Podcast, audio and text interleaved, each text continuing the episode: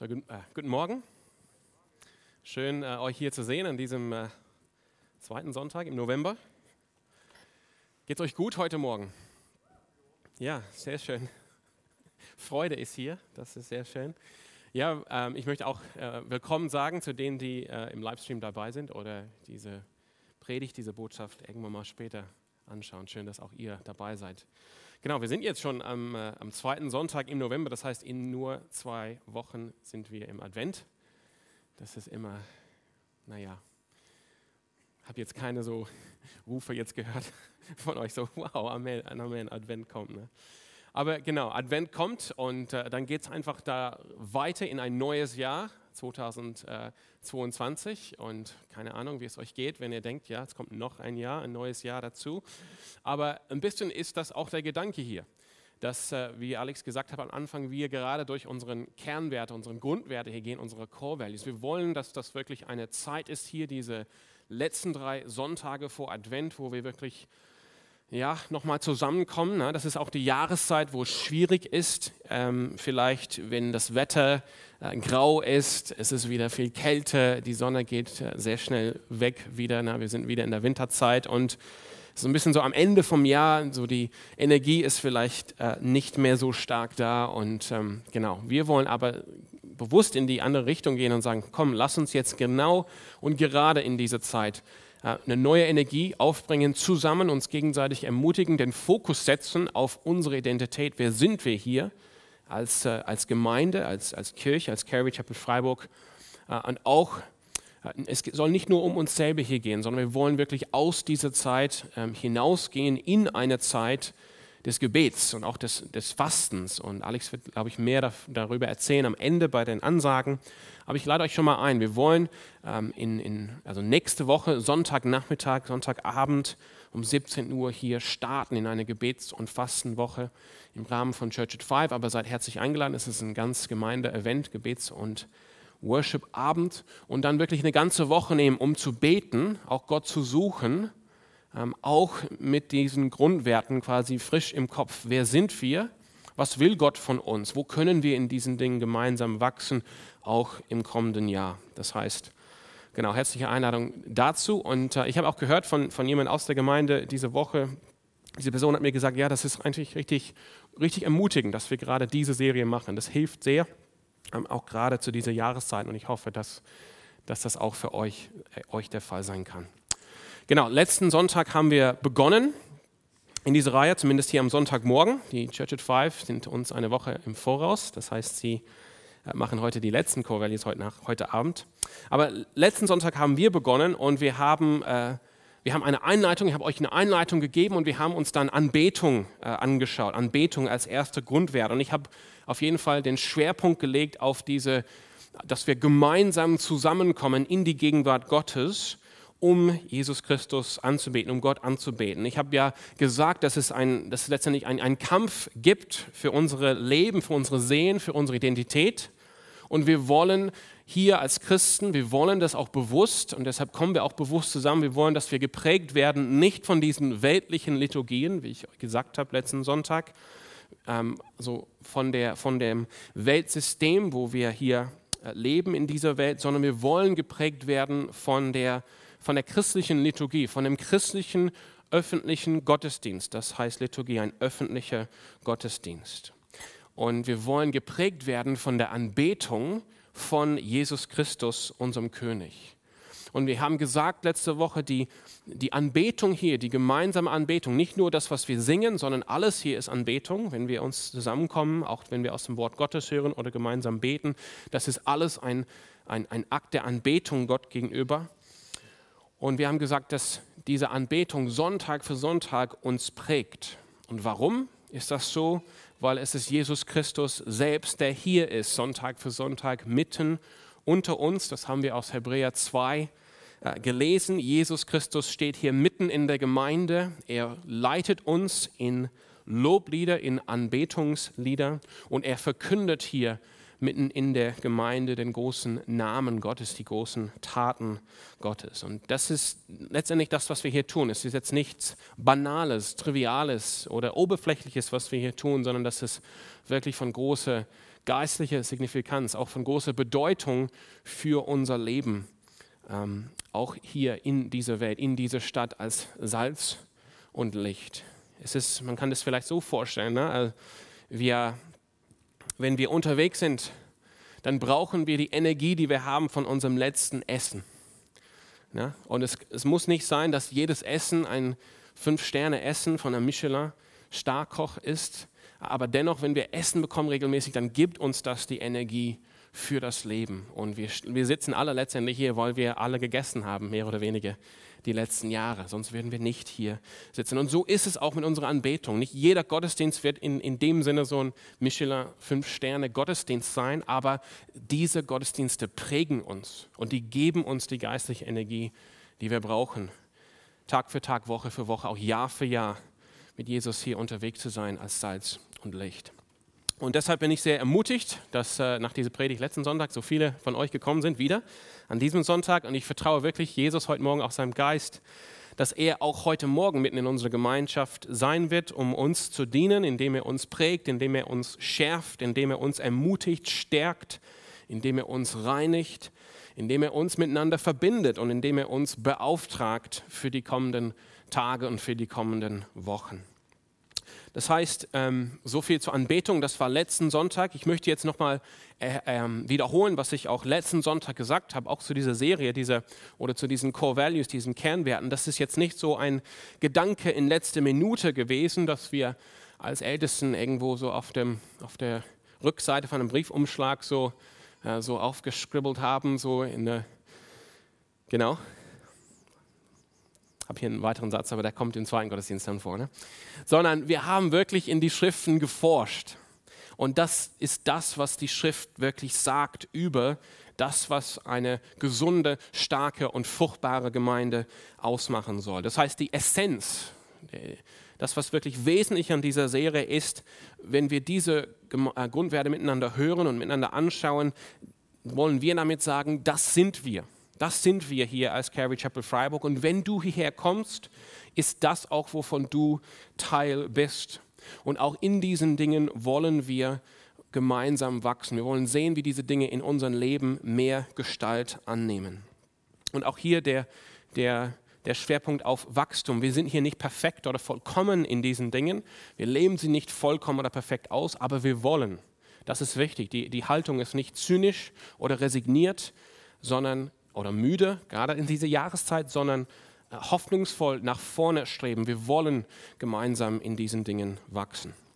Das heißt, wir haben fünf äh, Grundwerte. Äh, letzte, letzten Sonntag haben wir uns Anbetung angeschaut. Heute Morgen geht es weiter mit Gemeinschaft und Dienst. Und jetzt am kommenden Sonntagmorgen werden wir die, die Serie dann zu Ende äh, bringen mit Wachstum und das Wirken nach außen. Und dann, wie, wie gesagt, dann am Abend nochmal herzliche Einladung wieder in die in diesen Saal zu kommen und äh, wirklich dann als eine Kirche äh, mit Gebet und Anbetung in diese Gebetswoche zu starten. Okay, also Gemeinschaft und Dienst. Das wäre vielleicht die Frage, was ist christliche Gemeinschaft? Was ist Gemeinschaft? Von Gemeinschaft wird sehr viel gesprochen.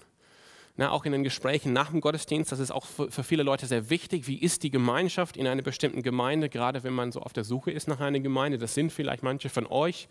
Wir sind so am Anfang relativ von einem neuen Semester hier, sind bestimmt Studenten hier, die jetzt frisch nach Freiburg gekommen sind und, und unterschiedliche Gemeinden anschauen. Und, und Gemeinschaft, das ist so ein wichtiger Punkt, wenn man sich Gemeinden anschaut. Wie ist es dort mit der christlichen Gemeinschaft? Und was überhaupt ist christliche Gemeinschaft? Und ich denke, das ist wichtig, dass wir uns das anschauen. Und deshalb wollen wir auch dieses Wort Gottes miteinander aufschlagen heute Morgen. Ganz kurz noch, letzten Sonntag haben wir gesehen, das Wort im Neuen Testament, im Griechischen, Ekklesia, das ist das Wort, was übersetzt wird in unseren Bibeln mit Gemeinde oder Kirche. Und dieses Wort Ekklesia bedeutet im Griechischen Versammlung, Zusammenkunft. Das Wort übersetzt das hebräische Kahal. Und das ist das Wort für die Versammlung der Kinder Israels im Alten Testament. Das heißt, hier ist bewusst im Neuen Testament wird hier eine Kontinuität ausgesprochen. Äh, die, die Gemeinde Jesu, das ist der Fortbestand äh, des Volkes Israel, das ist das Volk Gottes im Neuen Testament. Und das ist wichtig und da sollen wir anfangen. Und ich lade euch ein, äh, mit mir kurz 1. Petrusbrief Kapitel 2, die Verse 4 bis 5, dass wir die gemeinsam lesen. 1. Äh, Petrus 2, 4 und 5. Dort heißt es von Petrus hier an die Christen, da ihr zu ihm, also Jesus Christus ist gemeint, da ihr zu ihm gekommen seid, zu dem lebendigen Stein, der von den Menschen zwar verworfen, bei Gott aber auserwählt und kostbar ist, so lasst auch ihr euch nun als lebendige Steine aufbauen, als ein geistliches Haus, als ein heiliges Priestertum, um geistliche Opfer darzubringen, die Gott wohlgefällig sind durch Jesus Christus. Da, da ist genau, das ist, was wir letzten Sonntag miteinander besprochen haben. Da ist Anbetung. Wir kommen zu Christus. Christus wird hier der lebendige Stein genannt. Und der Geist Gottes baut uns zusammen als lebendige Steine zu einem geistlichen Tempel, zu einem geistlichen Haus. Er macht uns zu einem heiligen Priestertum, alle gemeinsam, damit wir gemeinsam geistliche Opfer darbringen. Das ist Anbetung. Das macht uns aus. Das gehört zu unserer Identität. Und jetzt, ähm, Petrus zitiert ein paar Stellen aus dem Alten Testament. Wir überspringen sie heute Morgen und wir, wir, wir fahren fort mit seinen weiteren Gedanken ab Vers 9 in diesem Kapitel. 1. Petrus 2, äh, die Verse jetzt 9 und 10. Jetzt spricht er wieder zu den Christen. Oder weiter, viel besser. Ihr aber seid, ihr, ihr Christen, ihr, ihr Gemeinde, ihr seid ein auserwähltes Geschlecht, ein königliches Priestertum, ein heiliges Volk, ein Volk des Eigentums, damit ihr die Tugenden dessen verkündet, der euch aus der Finsternis berufen hat zu seinem wunderbaren Licht. Euch, die ihr einst nicht ein Volk wart, jetzt aber Gottes Volk seid und einst nicht begnadigt wart, jetzt aber begnadigt seid. Wenn ihr euer Altes Testament gut kennt, dann würdet ihr erkennen, das ist eine Sprache, die man findet im Alten Testament. Zum Beispiel in Deuteronomium. Petrus gebraucht, im fünften Buch Mose, Petrus gebraucht hier die gleiche Sprache, die Gott gebraucht hat im Alten Testament, um Israel zu beschreiben unter dem Alten Bund oder dem Alten Bund, um jetzt die Gemeinde, den Leib Christi, zu beschreiben im Neuen Bund. Und das ist wichtig, dass wir hier erkennen, als Christen zusammen, als Gemeinde, als Kirche zusammen, sind wir ein auserwähltes Geschlecht, ein auserwähltes Volk. Wir sind hier ein königliches Priestertum, ein heilige, eine heilige Nation. Wir sind Volk Gottes. Wir sind Volk Gottes. Und, und, das, und darauf will ich eigentlich hin. Wir zusammen als Gemeinde, als Kirche sind das Volk Gottes. Letzte Woche ging es darum, dass wir sehen, in, der, in unserer Identität, in dem Namen, den wir überhaupt tragen im Neuen Testament, kommt zum Ausdruck, wir sind die Versammelten, wir sind die, die zusammenkommen. Das war so der Punkt, zusammenkommen, um Jesus anzubeten. Jetzt geht es darum, dass wir auch hier erkennen, was ist unsere Identität, womit werden wir beschrieben von den Aposteln äh, im Neuen Testament. Was sagt das inspirierte Wort Gottes aus über uns äh, als neutestamentliche Gemeinde. Hier wird über uns gesagt, das, was auch einst über Israel gesagt wurde. Wir sind ein Volk Gottes. Das ist unsere Identität. Wir sind ein Volk. Das heißt, kein Christ wird erlöst oder errettet, damit er isoliert, alleine lebt, in Einsamkeit. Das ist nicht unsere Identität. Das ist mir wichtig, dass wir das sehen. Das, das ist nicht eine Präferenz oder eine Option oder eine eine Vorliebe, sondern es geht hier um unsere Identität. Wer sind wir? Jede von uns, wenn wir zu diesem lebendigen Stein Jesus Christus kommen, werden wir Teil von einem Volk, von einer Nation. Das sind wir. Wir sind ein Volk, eine Nation. Wir sind Gottes Volk. Und lass, lass, uns jetzt weitergehen. Was heißt das, wenn wir zu Gottes Volk gehören? Wir leben unter Gottes Gesetz. Das ist überhaupt so das Bild. Ne? Gott gibt seinem Volk aus Liebe und Barmherzigkeit das wunderbarste, beste Gesetz, das es überhaupt gegeben hat und sagt, hey, ich schenke euch das Gesetz zu eurem Wohle, dass es euch gut geht, dass ihr gedeiht zusammen als, als Volk. Das heißt, das Volk Gottes, wir leben jetzt nicht beliebig, sondern wir leben nach Gottes Gesetz. Und unser Herr und Meister, Jesus Christus, hat dieses Gesetz für uns zusammengefasst. Sehr schön, ne? dass Jesus uns das für uns zusammenfasst. Können wir das richtig schnell lesen, um auf den Kern zu kommen. Was, was fordert Gottes Gesetz von uns? Da lesen wir gemeinsam im Markus Evangelium, Kapitel 12, die Verse 29 und 30. Auch sehr, sehr bekannte Worte hier. Wir werden jetzt nicht überrascht werden, was hier steht. Markus 12, 29 bis 30. Jesus ist im Gespräch und bekommt eine Frage eben zu dem Gesetz Gottes, zu den Geboten. Was ist wirklich wichtig beim Gottesgesetz? Was ist wirklich hier der Kern davon? Wie kann man das tatsächlich zusammenfassen? Was ist das Prinzip, was hinter wirklich allen vielleicht einzelnen Gesetze sich verbirgt oder steht? Und Jesus sagt hier, Vers 29, Markus 12. Jesus aber antwortete ihm, das erste Gebot oder das wichtigste Gebot unter allen ist, höre Israel, der Herr unser Gott, der ist Herr allein. Und du sollst den Herrn, deinen Gott, lieben mit deinem ganzen Herzen und mit deiner ganzen Seele und mit deinem ganzen Denken und mit deiner ganzen Kraft.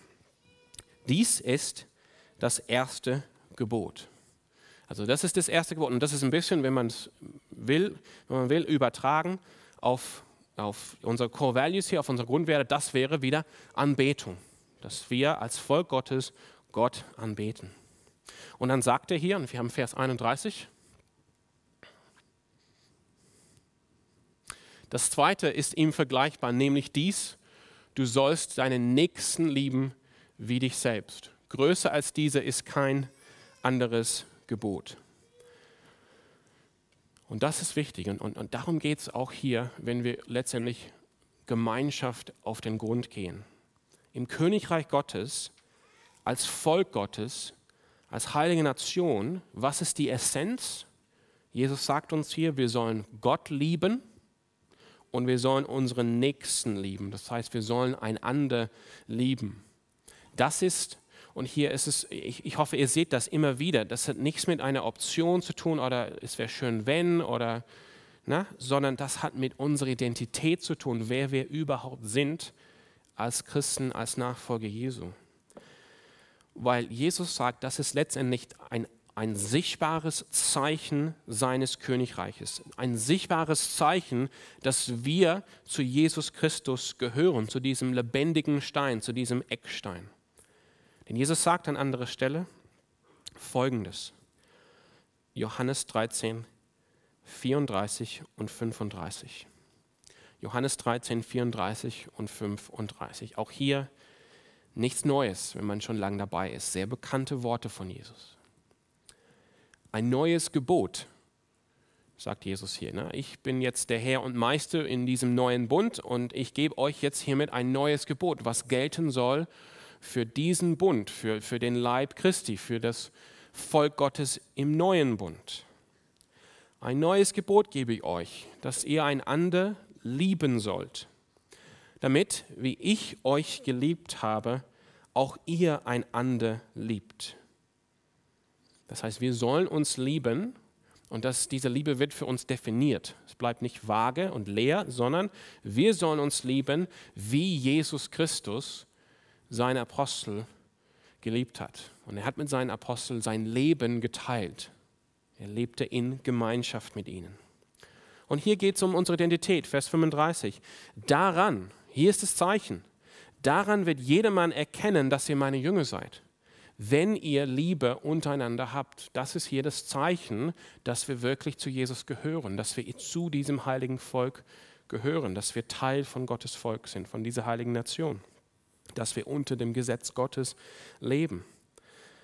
Das soll sichtbar sein. Daran, daran, wenn an diesem Gebot und wie ihr dieses Gebot hält oder ausführt oder lebt oder mit Leben füllt, daran wird jedermann erkennen, dass ihr meine Jünger seid, wenn ihr Liebe untereinander habt.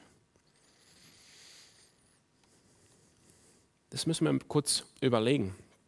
So wie wir letzten Sonntag ähm, gesehen haben, dass wenn wir zusammenkommen als die Versammlung, die Ekklesia, die Zusammenkunft, dass das uns, unsere Identität schenkt, so auch hier diese Gemeinschaft, dass wir, dass wir tatsächlich einander lieben. Diese Gemeinschaft schenkt uns unsere Identität als Jünger Jesu. Das heißt, wenn wir uns absondern, hier wird es praktisch und ne, auch negativ, äh, wenn wir uns absondern von der, voneinander, von der Gemeinschaft. Wenn wir uns absondern von der Gemeinschaft, dann verlieren wir ein Teil unserer Identität als Christen, ohne den es eigentlich gar nicht geht. Versteht ihr, was ich meine? Ne? Wenn, es, wenn es heißt, die Identität ist zum einen ne, auf dieser Schiene hier letzten Sonntag, wir sind die, die versammeln sich, wir sind die Versammlung. Das heißt, wenn wir uns nicht versammeln, dann verneinen wir unsere Identität. Und auch hier, daran soll jedermann erkennen, dass ihr meine Jünger seid, dass ihr zu mir gehört, dass ihr, da, dass ihr dabei seid, dass ihr einander liebt und zwar jetzt nicht irgendwie vage mit netten, gemeinten Gedanken, sondern wie Jesus die Apostel geliebt hat. Er hat sein Leben mit ihnen geteilt. Das ist das Zeichen dafür. Das macht unsere Identität aus. Das heißt im Umkehrschluss, wenn wir uns absondern von der Gemeinschaft, wenn wir uns absondern voneinander, uns trennen voneinander, dann verneinen wir wieder einen Teil unserer Identität, die wirklich uns zu dem macht, was wir sind als Jünger Jesu. Das heißt, jetzt ganz praktisch, wenn, wenn es so eine Person gibt, die sich absondert von der Gemeinschaft und, und das nicht lebt, wer auch immer auf diese Person schaut, na, das ist Jesu Beispiel, daran wird jedermann erkennen, wenn auf, solche, wenn auf eine solche Person geschaut wird, dann wird, dann wird, wer auch immer auf diese Person schaut, wird nicht sehen, wie diese Person, die sich abgesondert hat, wie diese Person andere Jünger lebt, äh, liebt und wird darum auch nicht erkennen, dass diese Person Jünger Jesu ist. Ich hoffe, das ist klar. Manchmal sind diese Sätze auf Deutsch nicht immer so leicht. Aber ich hoffe, das ist klar, was, was ich meine hier. Und, ganz, und, und einfach nochmal klarzustellen hier, wenn ich jetzt von Absonderung rede, ich meine, dass wir die, diese tatsächliche Liebe, diese tatsächliche Gemeinschaft, das Leben miteinander teilen, wenn wir das vernachlässigen, wenn wir das aus dem Wege gehen, wenn wir es quasi bewusst uns ähm, äh, das ablehnen und, und wir wollen da kein Commitment eingehen mit unseren Mitchristen, mit unseren Geschwistern. Das meine ich. Ich meine nicht Zeiten von bewussten Einsamkeit und Stille, wo für eine bestimmte Zeit wir uns zurückziehen um Gott zu suchen, um zu beten, um Zeit zu finden mit unserem Gott. Da würde ich mit Thomas von Kempen ganz übereinstimmen, wenn er schreibt, wer auch immer sich entscheidet, ein inniges und geistliches Leben zu führen, muss zu bestimmten Zeiten mit Jesus sich zurückziehen aus der Menge. Das braucht es. Wir brauchen aller Zeit der Einsamkeit und der Stille. Ich will das auf keinen Fall verurteilen. Aber ich rede, sondern von einem bewussten oder unbewussten letztendlich, weil man einfach zu faul ist, absondern, so ein, Vernachlässigen äh, der Gemeinschaft. Genau. Okay, ich hoffe, das ist jetzt auch klar. Aber wenn, wär die, dann wäre die nächste Frage, wenn wir jetzt halt durch das Buch hier, durch die Bibel gehen, was, okay, wir haben jetzt gehört, wir sollen einander lieben, so wie Jesus die Jünger geliebt hat. Er hat sein Leben mit ihnen geteilt. Die waren gemeinsam unterwegs. Heißt das jetzt, dass wir alle irgendwie in Zwölfergruppen leben müssen und umherwandern sollen, hier im südlichen Schwarzwald? Wie sieht diese Gemeinschaft dann praktisch aus? Wie sieht diese Liebe voneinander praktisch aus als, als Zeichen, als ähm, Identifizierungszeichen christlicher Jüngerschaft? Ich glaube, wir haben hier in, im Römer 12 ein, ein gutes Bild für uns. In Römer 12, im, im, im Römerbrief Kapitel 12. Und ihr dürft gerne äh, dieses Kapitel aufschlagen, Römer 12. In diesem Kapitel, ähm, und ich lade euch ein, tatsächlich zu Hause das ganze Kapitel zu lesen. Ähm, genau, das wäre, das wäre vielleicht so, eine, so ein Bonus für euch tatsächlich. Ne? Der, der, Geist Gottes wird zu euch sprechen und er wird euch diesen Gesamtkontext zeigen von diesem Kapitel. Das ist sehr schön, wie diese unterschiedlichen Teile dieses Kapitels miteinander verbunden sind und dass sie auch ein Ganzes ergeben. Aber ich würde einfach kurz zusammenfassen, was wir, was wir da finden. Im Römer 12 beginnt Paulus mit einem, mit einem Blick oder mit einer Vision oder einem Verständnis der Anbetung, die wirklich so das ganze Leben um, umfasst. Ja, das ganze Leben ist unser vernünftiger Gottesdienst. Alles, was wir tun, das, in, das finden wir in den ersten zwei Versen dieses Kapitels und er macht es auch deutlich, dieses christliche Leben des ganz, der ganzheitlichen Anbetung ähm, passt nicht äh, zu den Maßstäben dieser Welt. Er passt nicht zu dem Musterleben, was uns letztendlich, wo, wo die Institutionen dieses Weltsystems uns prägen wollen, wie wir letzten Sonntag geschaut haben. Das ist was ganz anderes. Die, das christliche Leben der ganzheitlichen Anbetung. Und dann geht Paulus weiter ab Vers 3 bis Vers 8 und er zeigt, wie diese Anbetung, wie dieser Lebensstil der Anbetung ähm, ausgelebt wird im gegenseitigen Dienst ähm, in, innerhalb der christlichen Gemeinschaft. Verse 3 bis 8. Er geht dann auch weiter, äh, später ab Vers 17 bis 21 und er zeigt, was dieses Lebensstil der ganzheitlichen Anbetung bedeutet für die Beziehung mit denjenigen, die außerhalb der Glaubensgemeinschaft, außerhalb der Kirche Jesu Christi noch leben. Aber in den Versen 9 bis 16, sozusagen das dritte Teil, äh, schenkt er uns eine Vision der christlichen Gemeinschaft.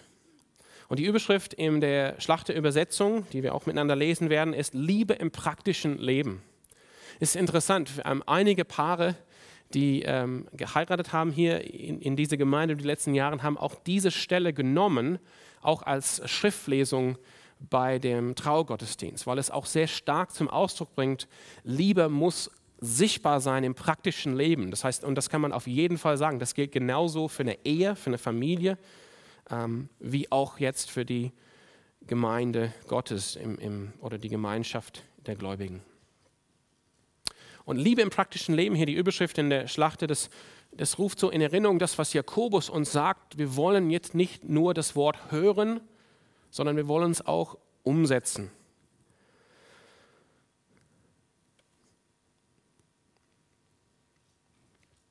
Jesus liebte im praktischen Leben.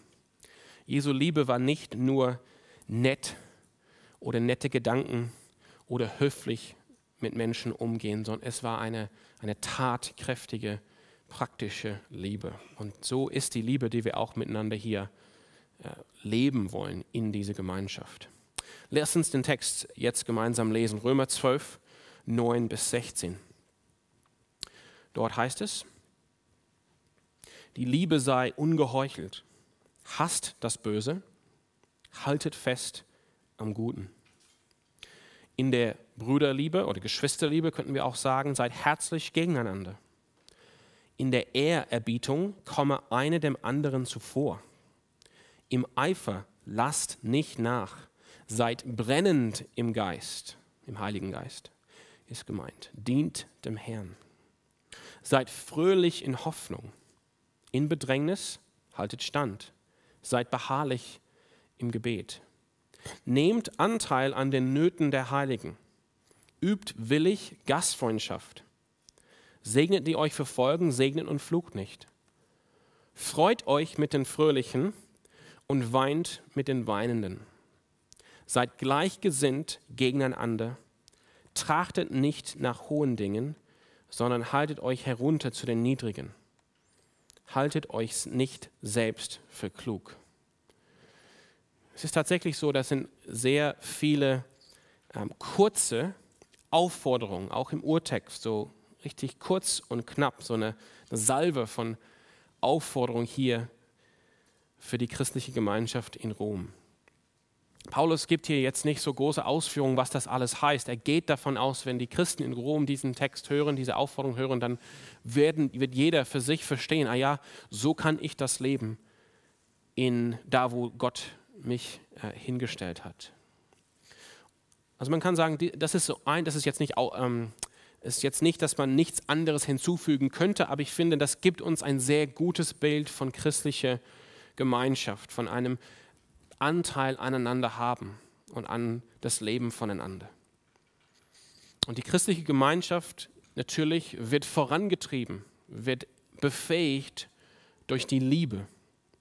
Durch die Liebe. Deshalb beginnt es auch, beginnt Paulus am Anfang im Vers 9 mit die Liebe sei ungeheuchelt. Es soll hier eine echte, authentische, sichtbare, erlebbare Liebe sein. Und das gewisser Weise könnte man sagen, es steht als Überschrift über alles, was folgt.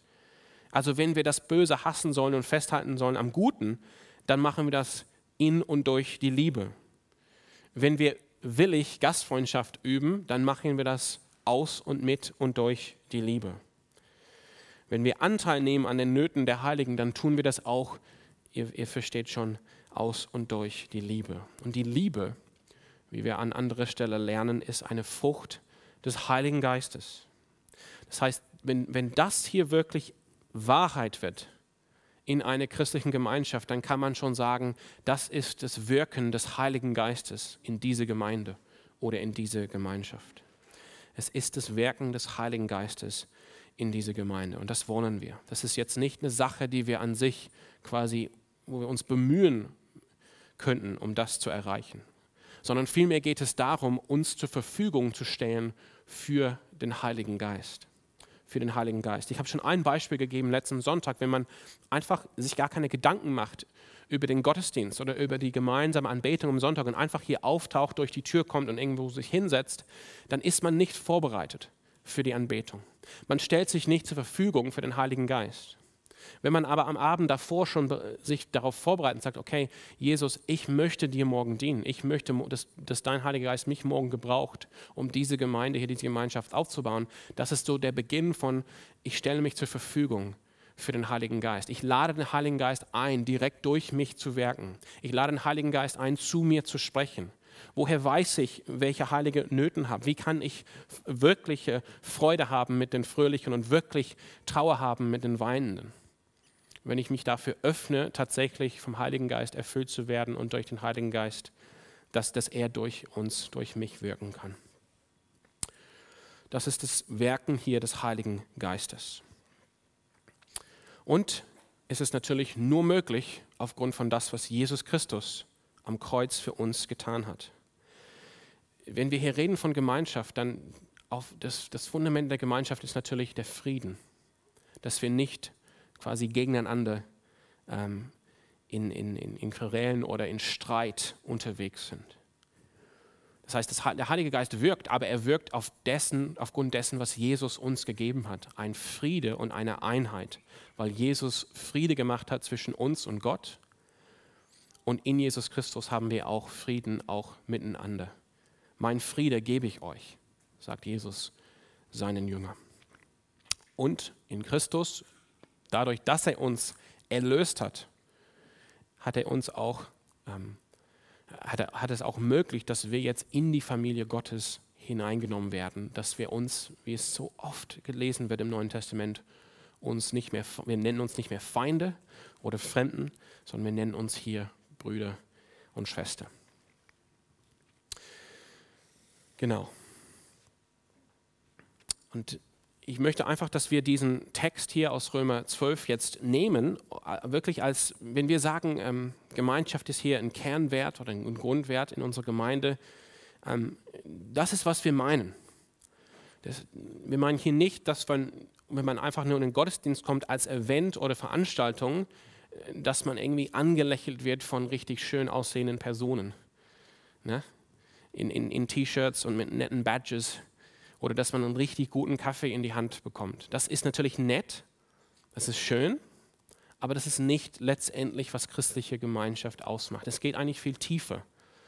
Es ist viel näher am, am echten Leben. Es ist umfassender als, als nur, dass man irgendwie hier, wenn man reinkommt, denkt, oh cool, das ist hier nett, ich werde hier freundlich begrüßt. Ne? Darum geht es. Wir wollen das hier leben und deshalb müssen wir den Heiligen Geist einladen, noch stärker unter uns zu wirken. Wir, wir wollen, ähm, wir wollen wirklich Jesus hier suchen an diesem Punkt und, und, ihn bitten, dass er uns großzügig von seinem Heiligen Geist schenkt. Er hat gesagt, wir, wir dürfen das tun. Und er gibt gerne und großzügig von seinem Heiligen Geist. Und wir wollen wirklich überlegen, jeder für sich. Es gibt keine so Lösung von hier und wenn ihr, ich habe eine Lösung für euch allen und dann läuft's, sondern in gewisser Weise sind wir, weil wir natürlich ein Leib sind, aber wir sind ein Leib aus unterschiedlichen Mitgliedern. Und, und jeder für sich ist in gewisser Weise eingeladen, den Heiligen Geist zu suchen. Wo, wo kann, wie kann ich mich zur Verfügung stellen für dein Wirken, Heiliger Geist? Aber das wollen wir tun. Wir wollen wirklich ähm, uns, uns danach ausrichten, ähm, dass der Heilige Geist viel, viel stärker hier in unserer Mitte wirkt. Okay. Ich möchte ganz kurz ein paar unsere, unsere Statements ähm, anschauen äh, zur Gemeinschaft und zum Dienst. Aber ich möchte Ich möchte diesen Anfangsteil beenden ähm, mit einem Zitat von Dietrich Bonhoeffer aus seinem Werk ähm, Gemeinsames Leben. Und, weil, weil ich, und das wird ein bisschen jetzt trübe sein, vielleicht, das Zitat. Aber ich finde, das ist wichtig für uns, weil ich traue uns das zu, dass wir ähm, eine gewisse Reife haben, dass wir auch mit diesen Dingen umgehen. Und ich finde, es ist auch wichtig, sowas auch zu ergänzen hier oder sowas zu sagen. Denn ich denke, eine Predigt über ähm, Gemeinschaft oder wenn man so einen Text hört von Paulus, so hey, liebt einander, macht das, cool. Ähm, das kann, das kann zu, ähm, zu einer großen Erwartung führen und dann zu einer Enttäuschung. Und, und wie ich auch versucht habe, gerade durch dieses Beispiel, vielleicht war es schlecht, dass man irgendwo so in eine Gemeinde kommt und da sind richtig schön aussehende Menschen, die coole T-Shirts haben und Badges und so richtig ein Lächeln und hier ist der beste Fairtrade Filterkaffee aus der Rösterei. Ne? Ja. Das, ich will, dass es nicht Hype ist, sondern echt ist. Ähm, für andere so eine Message, wenn sie diese Message hören, Gemeinschaft wird oft gepredigt, die denken wahrscheinlich, ich bin schon 30 Jahre dabei, schon wieder Gemeinschaft, habe ich nie erlebt, bin total zynisch und naja, kann man vergessen den Sonntag. Ne? Gut, dass Sam noch dran glaubt, er ist noch jung. Ja. Aber deshalb finde ich es wichtig, das zu hören, was Dietrich Bonhoeffer ähm, gesch geschrieben hat. Und Gott hat ihm tatsächlich viel Weisheit gegeben in diesem Punkt. Okay, er schreibt hier in seinem Werk Gemeinsames Leben folgendes: Zitat, je echter und tiefer unsere Gemeinschaft wird, desto mehr wird alles andere zwischen uns zurücktreten. Desto klarer und reiner wird zwischen uns einzig und allein Jesus Christus und sein Werk lebendig werden.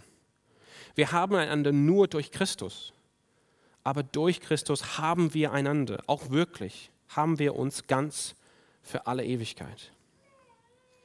Das gibt allem trüben Verlangen nach mehr von vornherein den Abschied. Wer mehr haben will als das, was Christus zwischen uns gestiftet hat, der will nicht christliche Bruderschaft. Der sucht irgendwelche außerordentlichen Gemeinschaftserlebnisse, die ihm anderswo versagt blieben. Der trägt in die christliche Bruderschaft unklare und unreine Wünsche hinein. An eben dieser Stelle droht der christlichen Bruderschaft meist schon ganz am Anfang die allerschwerste Gefahr, die innerste Vergiftung, nämlich durch die Verwechslung von christlicher Bruderschaft mit einem Wunschbild frommer Gemeinschaft. Durch Vermischung des natürlichen Verlangens des frommen Herzens nach Gemeinschaft mit der geistlichen Wirklichkeit der christlichen Bruderschaft. Unzählige Male ist eine ganze christliche Gemeinschaft daran zerbrochen, dass sie aus einem Wunschbild herauslebte. Die große Enttäuschung über die anderen, über die Christen im Allgemeinen und, wenn es uns gut geht, auch über uns selbst, muss uns überwältigen so gewiss Gott uns zur Erkenntnis echte christliche Gemeinschaft führen will. Eine Gemeinschaft aber, die eine solche Enttäuschung nicht ertragen und nicht überleben würde, die also an dem Wunschbild festhält, wenn es ihr zerschlagen werden soll, verliert zur selben Stunde die Verheißung christliche Gemeinschaft auf Bestand. Sie muss früher oder später zerbrechen.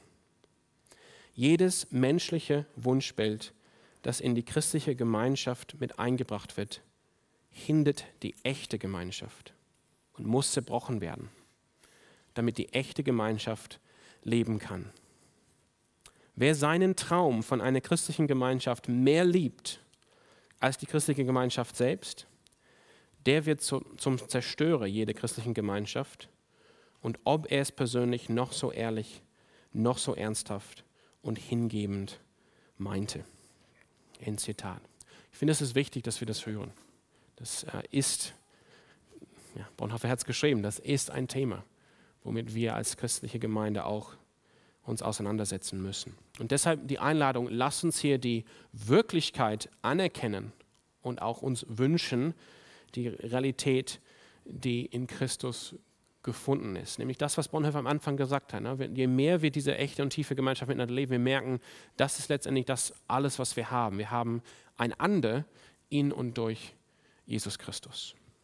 Okay, dann ganz kurz äh, zu den Statements. Könnt ihr noch genau, kurz strecken? Okay, wow, Bonhoeffer. Man, mein Wunschbild. Okay. Nummer eins, Gemeinschaft. Uns ist es wichtig, eine offene, herzliche und einladende Atmosphäre zu haben, in der wir Gemeinschaft miteinander genießen, wenn wir uns wöchentlich versammeln, um Gott anzubeten. Diese, diese Aussage betrifft, wie wir Gemeinschaft hier leben wollen, wenn wir zusammenkommen, um anzubeten als Leib Christi hier versammelt. Und ich denke, das wäre vielleicht eine Hilfe zu verstehen, ganz praktisch, welche Aspekte fließen hier rein in einen Gottesdienst am Sonntag oder am Mittwochabend. Es gibt den ersten und, ich würde sagen allerwichtigsten Aspekt. Dieser Gottesdienst soll natürlich, beten wir Gott an, das ist klar, letzten Sonntag ist gegeben. Aber der erste Aspekt ist, dass hier ist eine, wir kommen zusammen am Sonntag als Familie. Das ist ein Familientreffen für diejenigen, die zu dieser Gemeinde gehören. Die Mitglieder, die Freunde. Wir sind eine Familie, wir gehören zusammen. Und wenn wir zusammenkommen am Sonntagmorgen, wollen wir das ähm, erleben, dass wir, dass wir uns zu Hause fühlen können hier. Nicht in dem Sinne, dass wir uns tatsächlich so fühlen, als ob wir in unserem Wohnzimmer sind, so können, können die Füße hochlegen, sondern in dem Sinne, dass wir, und das ist wichtig, dass wir Menschen hier kennen und dass wir wissen, dass Menschen uns hier kennen. Das ist, glaube ich, die Essenz, dass man sich wirklich zu Hause fühlen kann. Das ist die Essenz, die auch Familie, Glaubensfamilie, geistliche Familie schafft. Dass wir hier ähm, kennen und wir auch gekannt werden. Und das ist der erste Aspekt für unsere Gottesdienste hier von, von diesem Thema Gemeinschaft an, an einem Sonntagmorgen. Das heißt, wir sehen einander, wir nehmen einander wahr als individuelle Mitglieder und Menschen hier dieser Familie. Wir wollen uns gegenseitig kennen, wir wollen die Gesichter, die Namen, aber auch die Leben der anderen hier kennen. Wenn wir sagen, dass wir eine Gemeinde, dass wir als Gemeinde eine Familie sind, das bedeutet, dass wir auf der Beziehungsebene eine gewisse Intimität leben und dass wir auch eine gemeinsame Identität haben. Das ist der erste Aspekt. Zweitens, als Mitglieder, als Freunde, als, als diejenigen, zu dieser Gemeinde gehören, wir sind alle hier Gastgeber jeden Sonntag. Wir sind alle hier Gast. Nicht ich bin Gastgeber oder der Gottesdienstleiter oder der Lobpreisleiter und auch nicht das Hospitality-Team da hinten mit dem Kaffee, sondern wir sind alle, wo wir zu dieser Gemeinde, zu dieser Familie gehören, wir sind alle hier Gastgeber. Und das ist der zweite Aspekt, um den es geht am Sonntagmorgen. Wir wollen andere aus anderen Gemeinden willkommen heißen, die hier uns besuchen. Vielleicht sind sie in Freiburg in Urlaub oder vielleicht sind sie einfach zehn Wochen hier für die Gebetshausschule. Das gibt es auch. Kleine Werbung da, Gebetshausschule die vielleicht jetzt sagen, okay, ich bin jetzt nicht dabei für die nächsten Jahre oder für, die, für, für, mein Studium hier, aber ich bin einfach mit euch. Ich möchte mit meinen Geschwistern anbeten an diesem Sonntagmorgen. Und Gastgeber, das ist das Anliegen von Gastgeber, dass Gäste sich willkommen fühlen, gesehen fühlen. Und das geht uns allen an. Und das, das soll auch praktisch sein hier.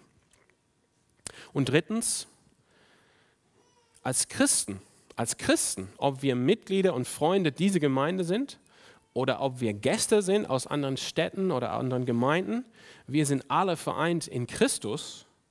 Und deshalb ist es unser Anliegen, jedes Mal, wenn wir uns zusammen um anzubeten, dass wir Menschen, die noch nicht an Jesus Christus glauben, zu diesem Glauben an Jesus Christus führen. Und äh, Paulus spricht das an in Korinth. Er sagt, es gibt das, das gibt's. Klar, Aufbau der Gemeinde ist Haupt, ähm, Hauptfunktion des Gottesdienstes. Ähm, aber es wird immer wieder sein, dass Ungläubige halt durch die Türen kommen. Und was sollen sie sehen? Die sollen hier sehen, dass wir, ähm, also in 1. Gründe geht es darum, dass wir alle prophe prophezeien. Das heißt, dass wir alle das, vereinfacht gesagt, das Wort Gottes verkündigen. Auf eine verständliche Weise. Dann werden sie überführt werden und sagen, Gott ist wirklich in eurer Mitte. Das heißt, das gibt es. Wir wollen ob wir Mitglieder hier sind, Freunde oder Gäste, die Jesus kennen, wenn wir zusammenkommen, dann haben wir das im Blick. Es sind vielleicht Besucher hier, die Jesus Christus noch nicht kennen, die das Evangelium in, in seiner Schönheit noch nicht erfahren haben, die vielleicht jetzt nicht verstehen, warum singt ihr jetzt, warum betet ihr, warum liest ihr aus diesem alten Text.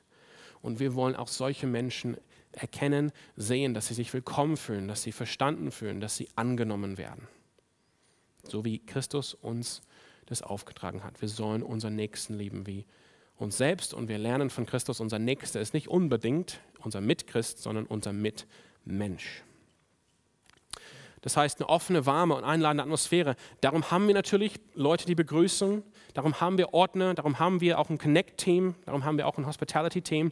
Und wir freuen uns, wenn ihr dabei seid. Aber denkt niemals, das heißt, ah ja, die sind dafür verantwortlich. Die Begrüßer, die, die machen das. Nein, nein, nein. Wir sind alle hier, haben diese Verantwortung, Gastgeber zu sein. Und Gemeinschaft ist möglich am Sonntagmorgen. Das möchte ich auch noch sagen. Manche sagen, oh, das, das ist zu groß, ich kann keine Gemeinschaft haben. Klar, es ist jetzt nicht die gleiche Art Gemeinschaft, wie man hat so unter der Woche in einer kleinen Gruppe, aber dennoch ist Gemeinschaft hier. Und wir können das haben miteinander am Sonntagmorgen und wir können es auch genießen. Okay, ähm, Statement äh, Nummer zwei. Ich mache es ein bisschen schneller. Wir möchten, dass dass jeder in der Gemeinde durch seine Kleingruppe mit der gesamten Gemeinschaft verbunden ist, damit unsere Gemeinschaft wächst und darin gegenseitige Fürsorge und Liebe füreinander sichtbar wird, weil wir zur Ehre Gottes leben. Auch hier, diese Aussage betrifft jetzt, wie soll die Gemeinschaft gelebt werden unter der Woche in dieser Stadt und in dieser Region.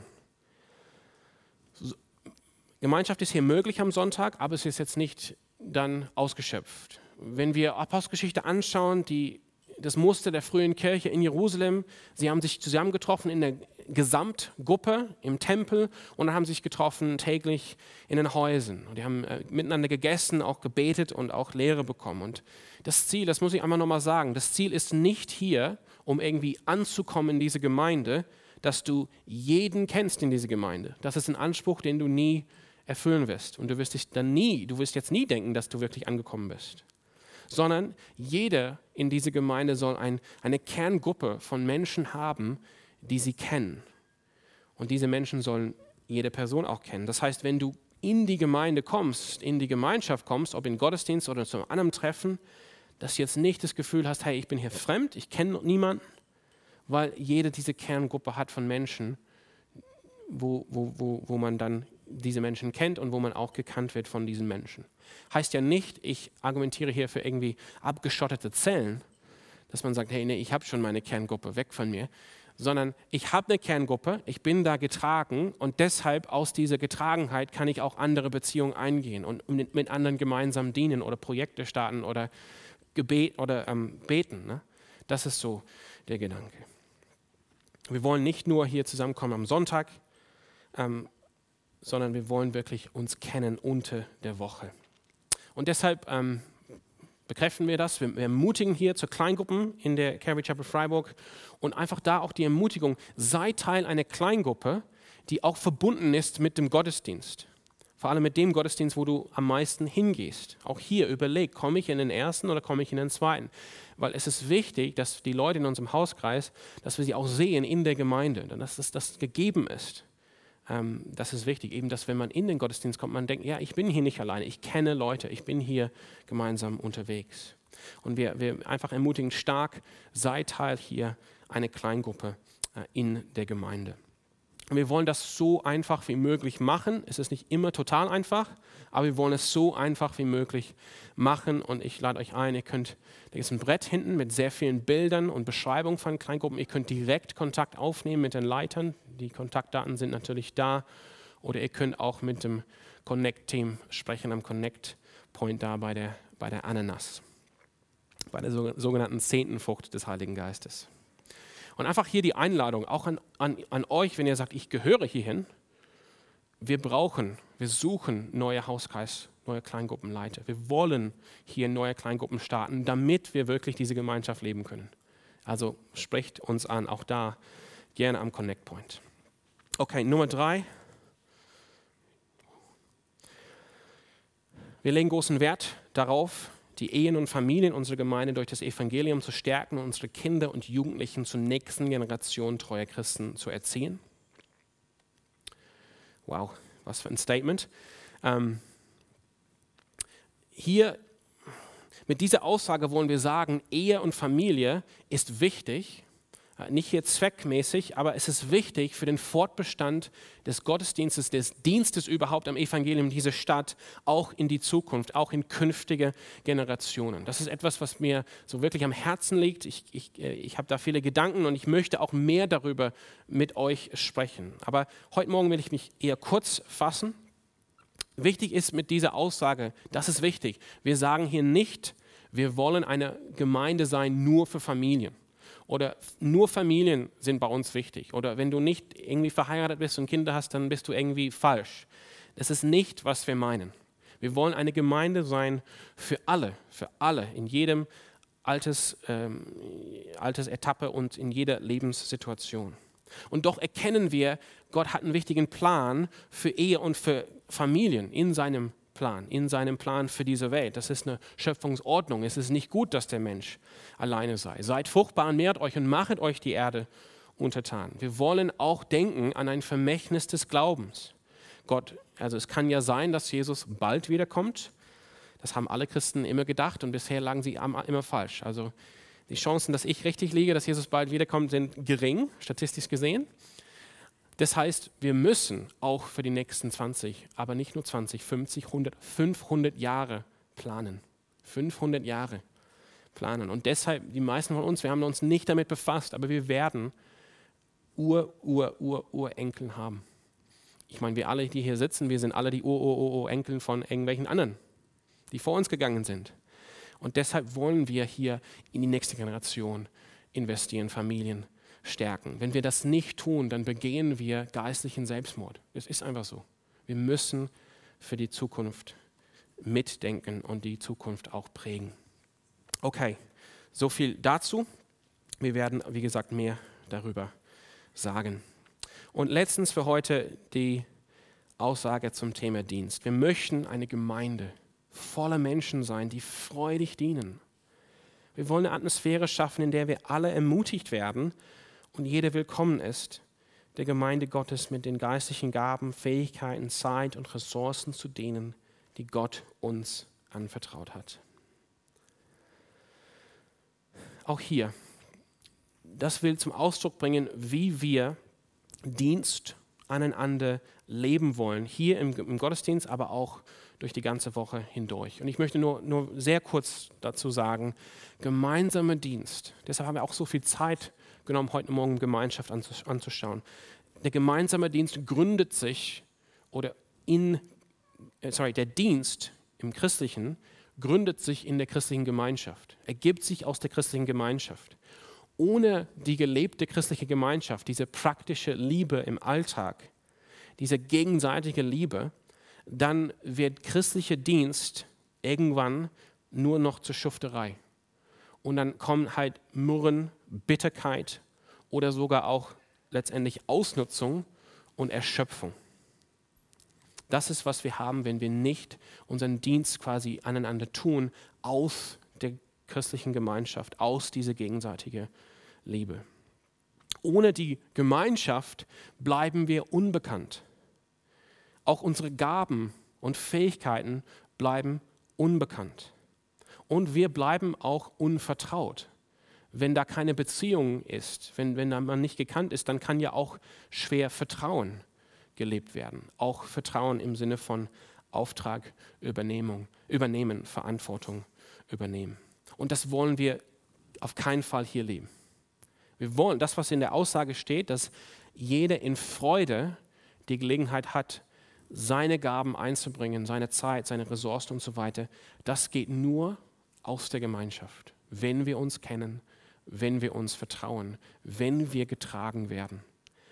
Und sonst eben enden wir in Schufterei und Bitterkeit oder sogar Erschöpfung.